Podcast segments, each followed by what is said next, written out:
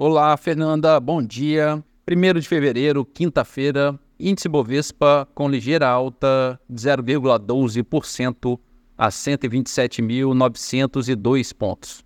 Mercado americano, o índice Dow Jones projeta uma abertura estável, enquanto o índice SP 500 espelha uma abertura no positivo em 0,43%.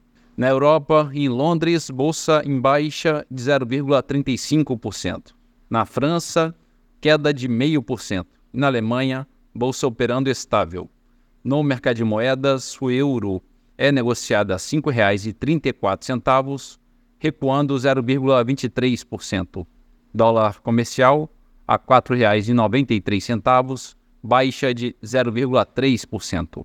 O petróleo Brent, referência para Petrobras, a 81 dólares e 30 centavos o barril, avança 0,9%. Bitcoin negocia em baixa de 1,5% a 42.163 dólares. E a poupança com aniversário hoje, rendimento de 0,58%. Bom dia, Fernanda. Bom dia a todos os ouvintes. Marlo Barcelos para a CBN.